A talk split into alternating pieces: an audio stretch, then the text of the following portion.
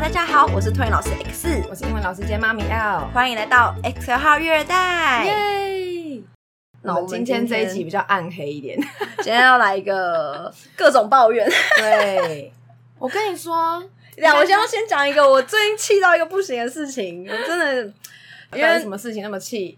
就是我们托育人员一年要上十八个小时的在职进修，嗯，然后我们是要去他的呃算系统啦，就是有个网站，我们要进去那里面选课，嗯，他就是会固定说呃几月几号的几点开放选课，嗯，所以就有点像是我们大家要抢疫苗、抢课、抢课、抢票之类的，就是你就是要在那个时间去抢。那不知道为什么从去年开始就超级难抢。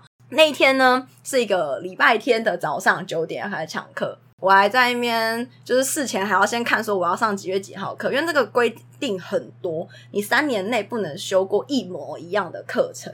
哦，好烦哦！对，它有分九大类，它就是怕你一直上一样的东西就对了。对，它就是要你有足够的新知识。嗯，对，所以它有分九大类，然后九大类就是还会有说不同的课，然后不同的课可能是 A A A 初阶一。或 A A 进阶一，只要是进阶一、出阶一、出阶二，就是它后面那个数字就是难易度不同，还是可以选。嗯，可是你不能说哦，我一百一十年上过 A A 出阶一，我一百一十一年再上 A A 出阶一不行。嗯，对，三年内都不能有课名完全重复的状况。嗯，对。但是问题是，它的系统又没有精确到会把你出阶一还是进阶一写出来，所以你要么就是自己要记得。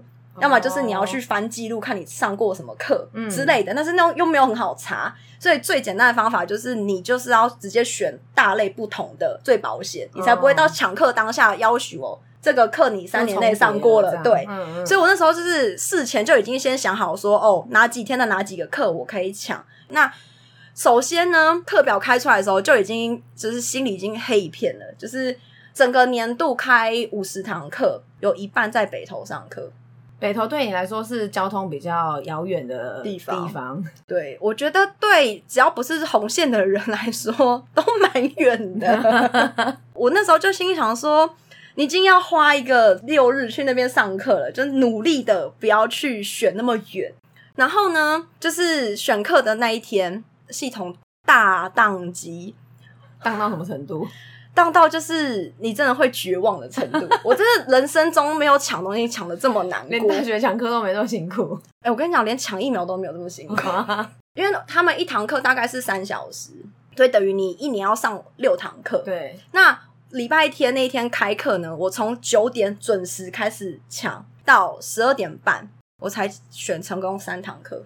所以就也就是说，三个小时你只成功三堂课，对，那还剩三堂怎么办？还剩三堂呢，结果他就公告说，因为系统有问题，所以我们先系统关闭，然后当天的下午四点再重新开放选课。对，你就已经早起要抢这这个课，然后又没抢完，你就已经有点郁闷，这件事情还没做完。对，然后你要挂着一个忐忑的心，因为你再不抢，有可能满的就是没得选，是不是？对，因为他其实是会开刚刚好的名额，所以你如果就是你想去的那些课都没了。你就只能选那些比较更不方便的地方。对，然后呢，好不容易等等等等到四点，又开始了，就是又抢。我四点的时候，我只抢到一堂课，然后呢，四点二十五分的时候又公告了，又说又宕机，对，系统一样宕机，所以就是说就再关闭这样。最后我把六堂课补满，总计花的时间是五个半小时。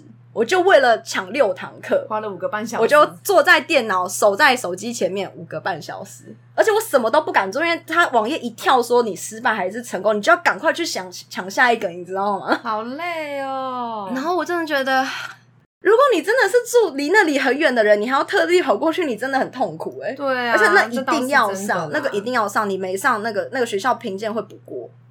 哦，是学校评鉴不过，对学校，因为那个是要求，不是你个人的那个，你个人也会影响啊。但是学校也会因为说，哦，你你的老师应该要具备的资格，就是我们上次有讲说那个有行政管理这一项嘛，这个是隶属于这一这个评分项目的，对，所以那个分数就被扣到底这样啊。所以就是我同事就是那个衰鬼，我听到同事要去北投上学，他六堂全部在北投上，我都觉得好可怜。那你同事离北投近吗？很远。他说他他家去北投一个半小时，来回就三小时。My God！然后再加上要去上课，早晚这样子，真的是一整天就去掉了。对，所以如果你们老师哪一天礼拜一很用功的，就是 太累了，体谅他。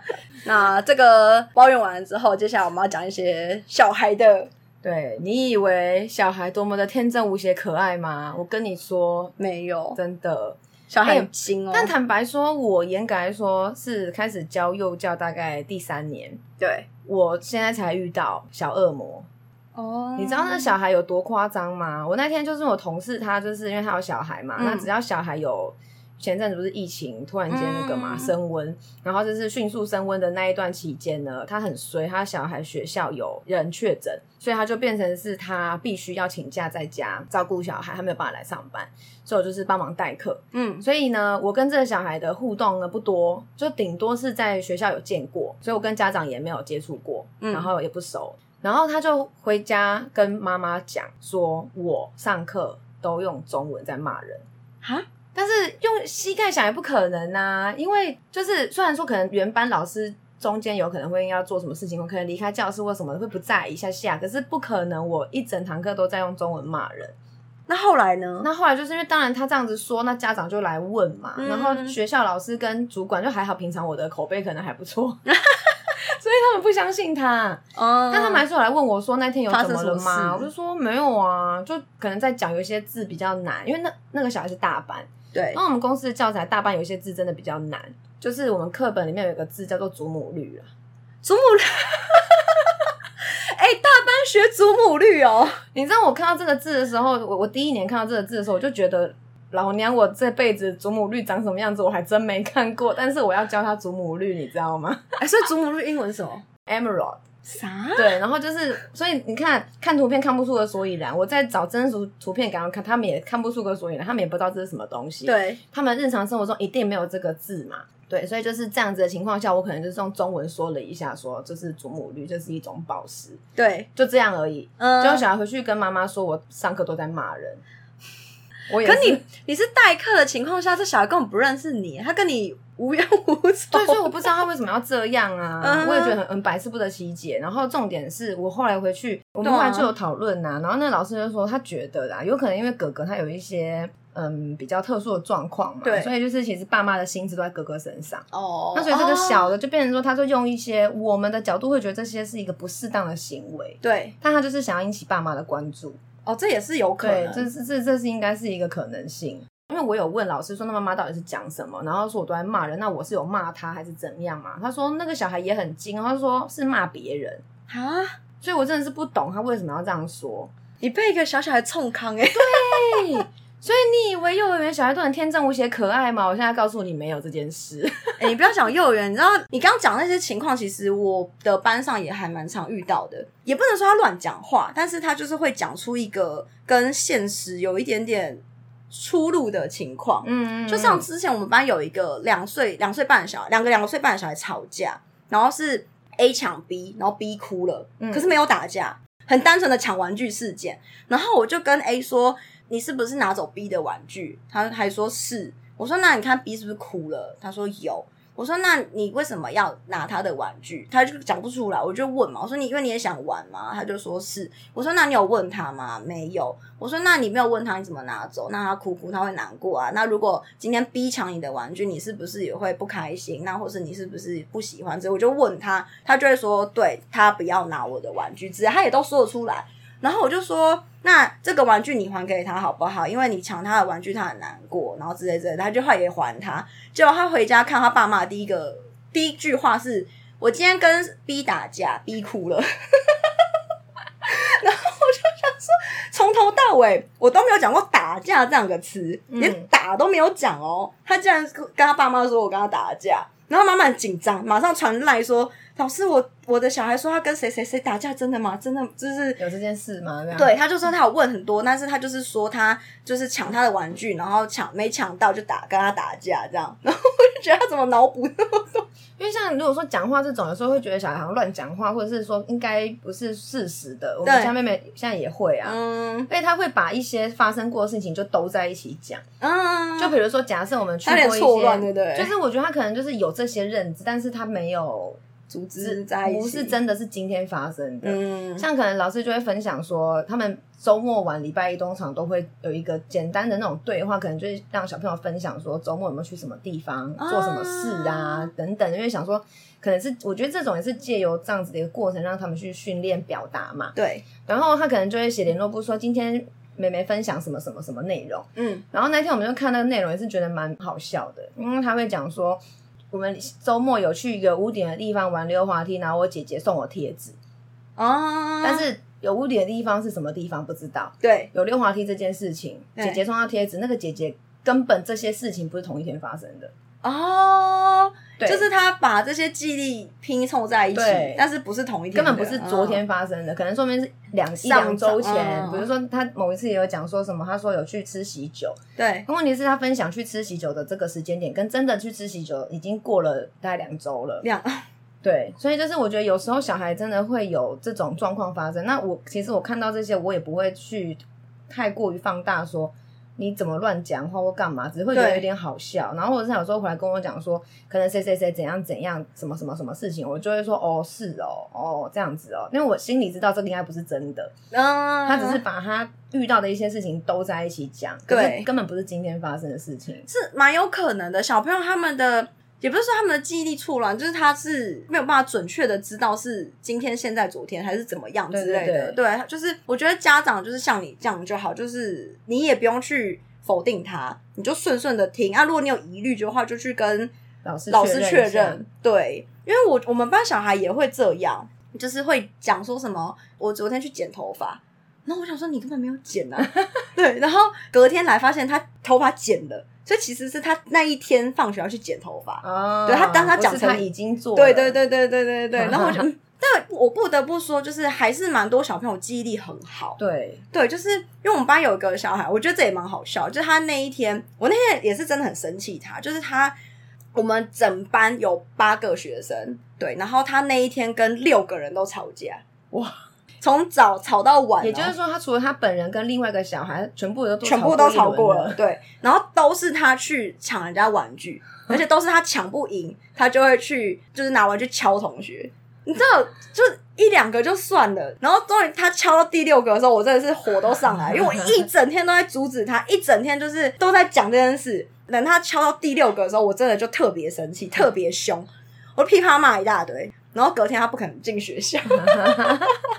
所以那时候我早上看他就是气成这样，不肯进学校的时候，我就心里想说，他妈妈一定想说奇怪，平常没事，怎么今天这么生气？所以我中午自己有打电话跟妈妈讲说，就是他今天早上会这样，可能是因为我昨天就是下午的时候，我真的被他那个行为气到，我就是有大骂他，然后我就有跟妈妈解释来龙去脉，我就说我今天会好好跟他沟通。反正就是那天，就是跟妈妈讲完之后，妈妈也是很傻眼，就是说他小孩回去都没有讲哦，他自己弄同学都没讲，他就一直说同学玩具不给他玩，他就以为他在学校有一点小挫折，但他没想到是他敲六个同学的头，所以他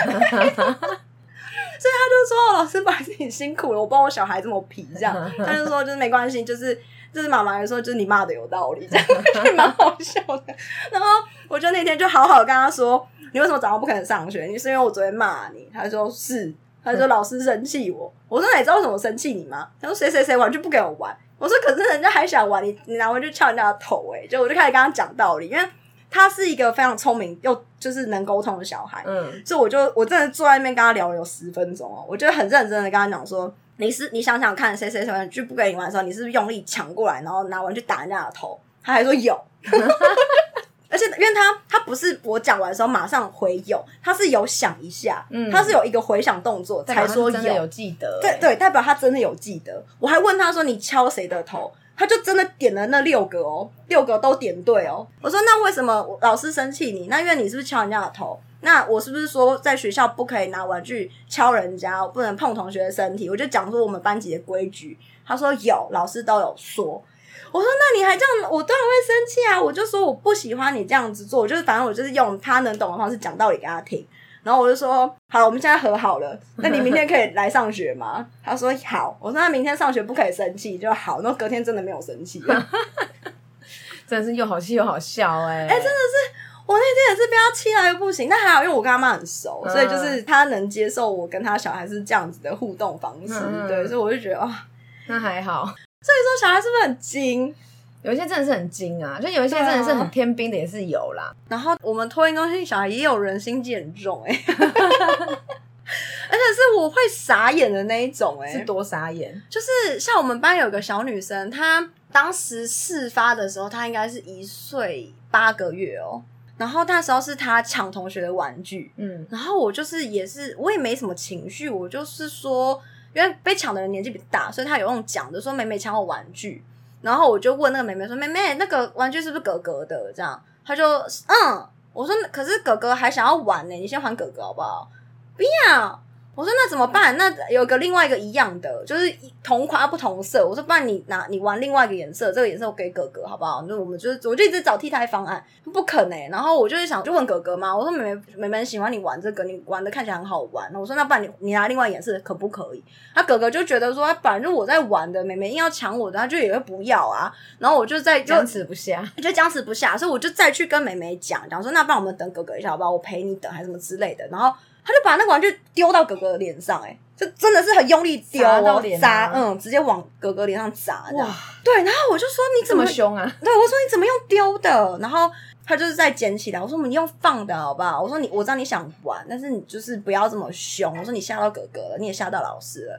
然后就是，因为他可能就知道说我很严肃的在要解决这件事，所以他就用就是拿起来用放的放回哥哥的脚上，嗯，然后他就转身有点要走，所以我觉得哦，好像事情要解决，我说我就有点离开那个。半径，对我就离开那个范围，就我都我眼神都还没转开，我只是人先走开，我就看他原本是转身走，我就发现他转回去偷捏哥哥的脚，哎，真的真的，而且捏捏要捏下去了，然后是因为哥哥躲自己躲开，我真的是目瞪口呆看这一切发生。他是一岁八个月的，那时候一岁八个月。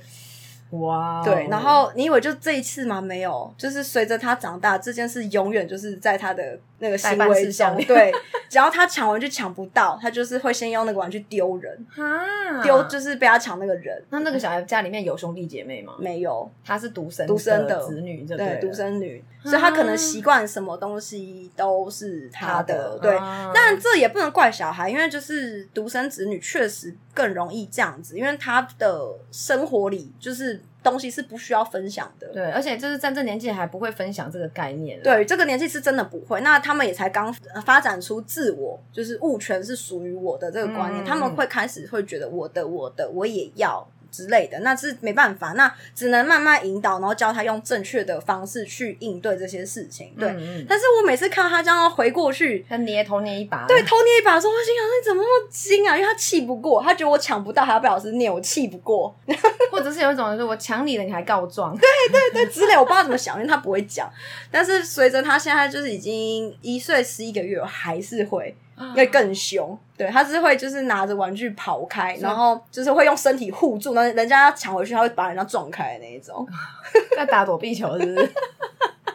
橄榄球，这就是不能惹他就对了啦。对，然后还有另外一个小女生也是，那个但那个小女生更大，那个小女生是两岁，然后发展出这件事情，大概是两岁四五个月。对，然后他就是，比如说我们上课嘛，我们会围围成一个半圆形。那有时候可能上课很活泼，玩的很开心，干嘛？小朋友一定会做不好，对，然后会可能比较往前啊，然后什么会挡到视野嘛，然后或者是脚会不小心踢到膝盖之类。就是只要这个小女生旁边的人向前倾，挡住她的视野，她会扯那口罩绳，把她往后撸的那一种。对。就是，我就也是劝他这件事劝蛮久的，然后就是终于到现在，终于他不会这样做。我劝他应该有三个月哦，因为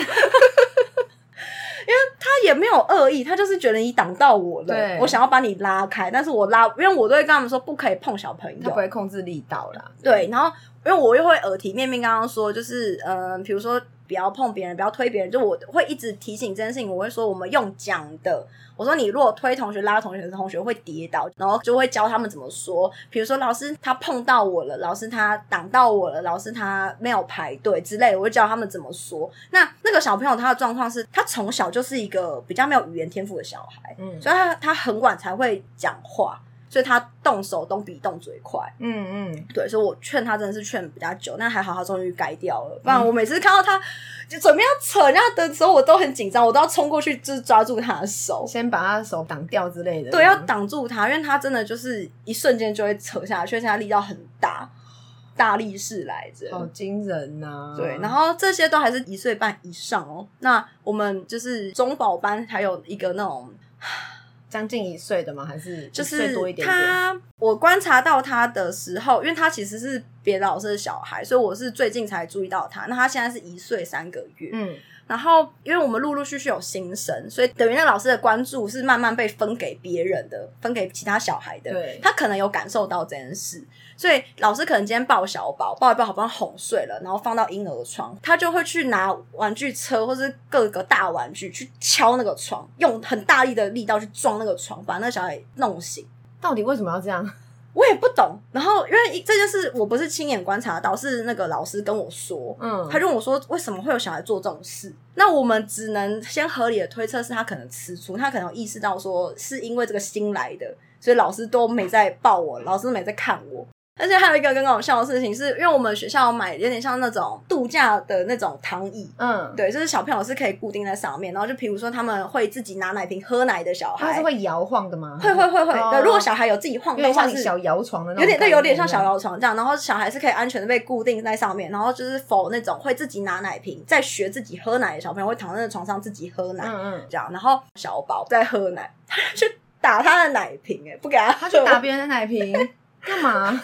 为何？我不知道，因为以前那个床都是他在躺的哦，所以有别的小宝宝开始要学喝奶了，所以就会躺那张床。我我猜的，啊这我不确定，我猜的，所以我在想，他是觉得说你怎么躺我的床？你凭什么躺在我的位置 之类的？他可能这样想。然后打奶瓶这件事结束了之后，那小孩就喝完奶之后，老师会让他再躺在上面休息一下。结果就在奶瓶才刚拿走哦，还在休息的阶段，那个一岁三个月的小孩就去那个他旁边，就是等于有点是俯瞰他的面对面吼他，叫啊，吼他干嘛呢？然后那个小孩不要吓哭。好可怜哦！才刚喝完奶，我只是在休息而已。因为那个小孩才一还不到一岁，大概十十一个月这样，所以还不会讲话。对，然后就直接哇就大哭，然后我们全部人吓傻。那有有发现到是他在吼？应该有听。我们有我们有目睹这一切。我们那时候只是想说你靠过去要做什么，我们还在问号问号的时候，他就吼他。我 傻眼呢，然后我们就说一个。一岁多的小孩怎么会这么凶？这么会宣示主权呢？对，然后 而且这一波事情还没完哦，这个小孩细章很多。然后我们目前的推测啦，就是以我知道的那个状况是，这个小孩是除了爸妈之外，阿公阿妈。外公外婆大家一起伺候他一个，嗯，对，我们猜他可能习惯这样，所以老师的关注分在别人身上，他可能觉得这件事情给他感受可能很陌生，所以他可能就是不知道怎么宣泄他的情绪啊。对，然后反正事情是也是那个十一个月大的小孩自己坐在角落玩玩具，然后就不知道为什么那个一岁三个月突然走到他旁边，想要拿他的玩具。然后那个十一个月大的小孩就是没有马上放手啦，他就是有多拿着一下，可是因为力量的关系，最后还是输给这个一岁三个月的。对，那你以为玩具被抢走这件事应该就结束，他应该就是很开心的得到他奖品就走？对，你以为是这样对不对？没有，他回马枪扯那个小婴儿头发，然后把他撂倒。天 啊，他到底是？